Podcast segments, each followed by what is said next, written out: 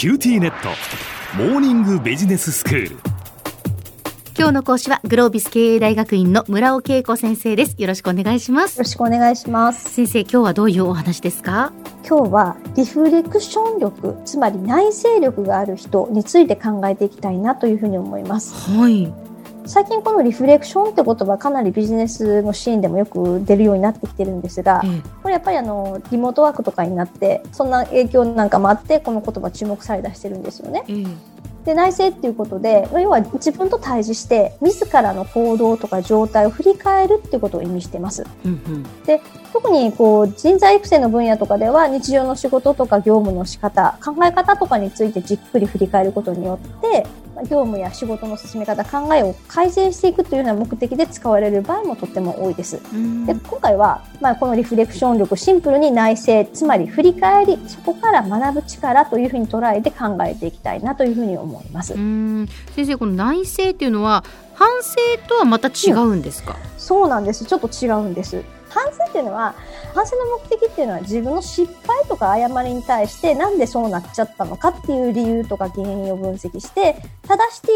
ことが目的なんですね。はいはいなんですが、リフレクション、内省っていうのは失敗とか誤りっていうことだけじゃなくって、うん自分が取った行動に対しての考え方や捉え方を良い面も悪い面も両側面からフラットに振り返っていく。なので、良い面も含めてちゃんと振り返るってことなんですよね。なるほどでこのリフレクション内省の効果っていうことですが、まあ、この内省が癖づいていくとですね特に自分についての理解が深まって客観的に自分というものを認識していけるようになるのでええ。結果としてまあ自分をちゃんとコントロールしようっていう意識が高まって自律性が高まる、まあ、そんなことも含めて自己成長につながっていくわけです。うん。でその結果としてリーダーシップを発揮できるようになったりとか、まあ、生産性が高まるみたいな効果もあるので今やっぱり企業も人材育成の手法として注目され出している。そんな形の状況なんですようね。んで、まあ、内政の具体的なプロセスはっていうことですがまずですね起こった出来事について一連の出来事について振り返ります。ええでその中でその時の状況を丁寧に登場人物ごとつまり関わった人ごとの役割とか感情の動きとか動機などについていちいち振り返っていきます。うんでその上で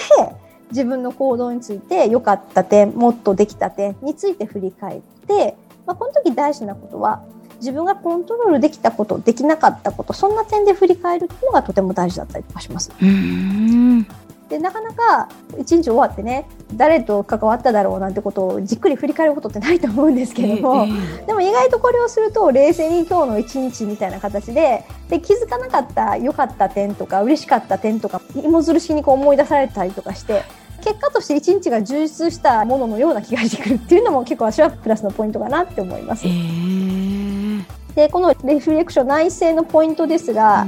やっぱりまずはありのままの事実を客観的に捉えるってことが重要なんですよね。うん起こった事象と自分の感情をちゃんと分けてでそこを客観的に見るってことなんです。うん、まずはじゃあその何が今日起きたかっていうのをこうはい振り返っていくわけですね。はい、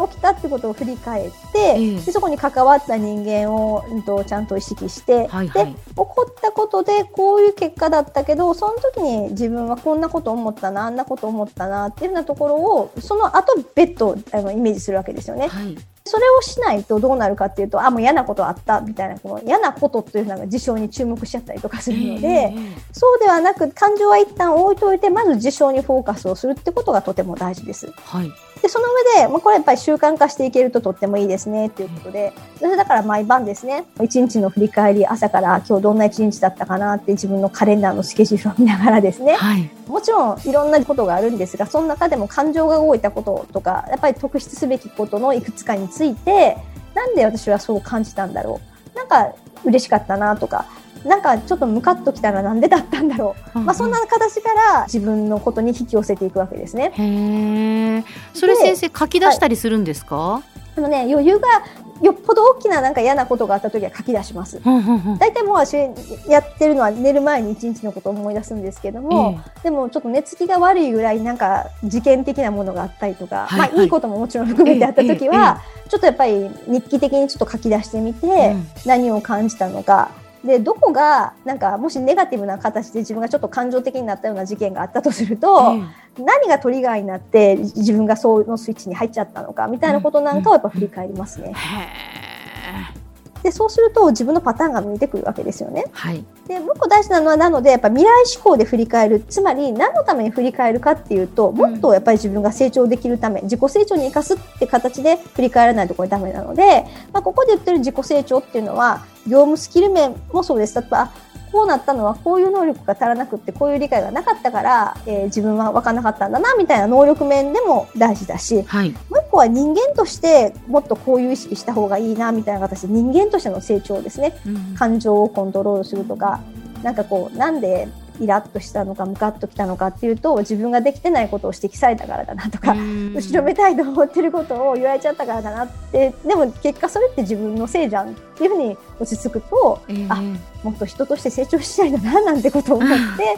思うわけですよね。はいはい、なので、まあ、自分の成長に向けて優先課題を発見するそんなことがすごく大事なんじゃないかなというふうに思っています。うんでもこうやってこう習慣化してその、うん、毎晩、まあ、今日一日の出来事をこう振り返って、はい、こう整理をすることによって、はい、自分はやっぱどういうポイントで嫌だなって思うとか、うん、どういうことに対して嬉しいと思うとか、はい、そういうことをもう分かってくるわけですよね。おっしゃる通りなんです。なんか特に自分の弱みっていうか、えっと、苦手なシーンとか、パターンとか、うん、なんかそこから今度たくさん理解できると,、うん。と今度はそのあこの苦手なパターン来たなっていうことを起こってる時点に認識できるようになるわけですよね。はいはいはい、でってなると今までの学びを生かしてこういうふうなふうなことをやっちゃだめだなとか、こういうふうな意識したいとなとかっていうふうに思えて改善ができる結果として改善できる、そんなふうにつながるんじゃないかなと思います。はい、では先生今日のまとめをお願いします。はいこの人素敵なリーダーだなって感じる人はほぼ100%聞いてみるとまさにこの内政のルーティンを持たれてるんですよね。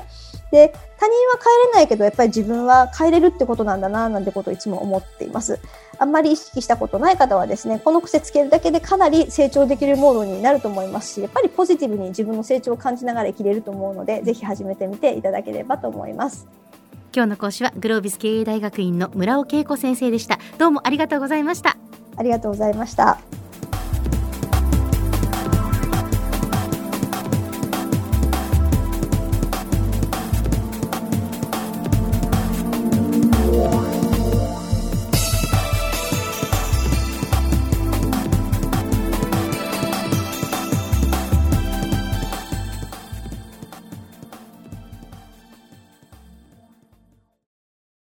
QTnet お乗り換えのご案内です